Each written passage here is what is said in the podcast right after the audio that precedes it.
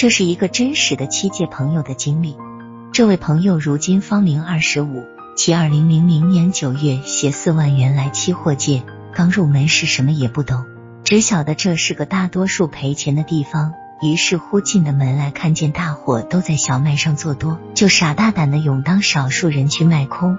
正好碰上正买黑霹雳事件发生，短短三个月，资金由四万滚到了九点六万，其乐不可支，可想而知。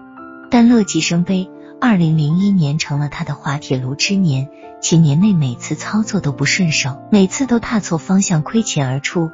到二零零二年一月为止，九点六万变成了四百多元。可以说是被市场踢出去了。此后他在市场杳无音信。谁知二零零二年十月又回来了，仅入市了五千元钱。入市当天就以九千八百四十元每吨价格买入一手天胶，半个月不到资金变成两万。同年十二月最后一个交易日，又在一万零九百八十元每吨买入七手天胶。今年元月资金变成了十五万。三月三十一日又全仓反空天骄，半个月资金达到四十万多。出来后休息了一个多月，五月十九日又跑到荞麦上做空，二百点获利走人，又赢了二十万多。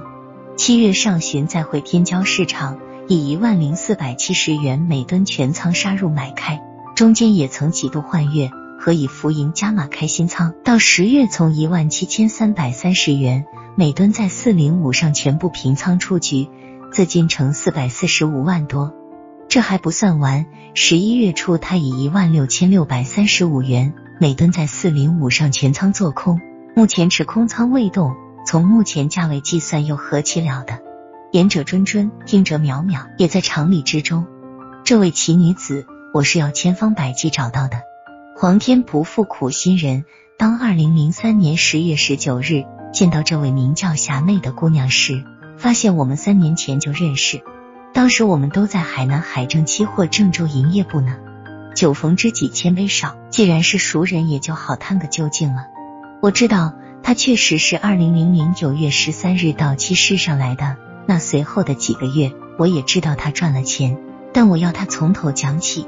下边呢，就是他讲的内容了，其中在刚开始时涉及到我个人的事，也使我感到非常汗颜，请大家不要笑话我了。言归正传，霞妹是二零零零九月十三日来七市开户的。国庆节前她没做单，主要原因是胆小，用她的话说是心跳得快，手都打颤。但她虚心好学，每天早上第一个来营业部，先看当天的期货日报，接着向营业部经理咨询行情。本人由于当时经常在期货日报上发表评论，更是他咨询的重点。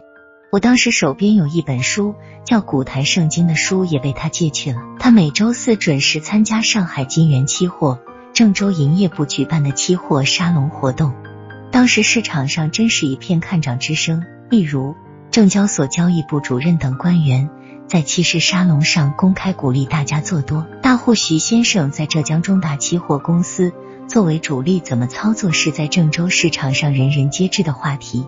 市场上已经看不到任何空头的议论。记得上海南都期货公司郑州营业部的田先生在期货日报上发表了一篇“七万张仓单意味着什么”的文章，马上引来浙江某期货公司的批评反驳。本人也当时出丑，发表评论，认为一零一合约势必逼仓。在这样的气氛中，他怎么去做空了呢？当我问他这个问题时，他诡秘的笑着说。杨老师，古坛圣经里巴鲁克的故事很清楚呀。当大多数人都一边倒的时候，巴鲁克就要反向出击了。他告诉我，当年国庆节休息那几天，他心里最乱，既怕大多数人都对就他一个人错多丢人，又怕下空单后主力在网上拉他受不了。但毛泽东的一句名言：“真理往往在少数人手里。”和毛泽东写给女儿李诺的格言，在命运的前头痛击下。但绝不回头，也从精神上给了他勇气。大不了就是四万元钱豁出去了。终于在国庆节后的第二个交易日，他以悲壮情怀，以一千五百三十一元每吨将四万元全部做了空单。当天不跌反涨，被套了几个点。收拾后他来问我，我也记得让他止损出来。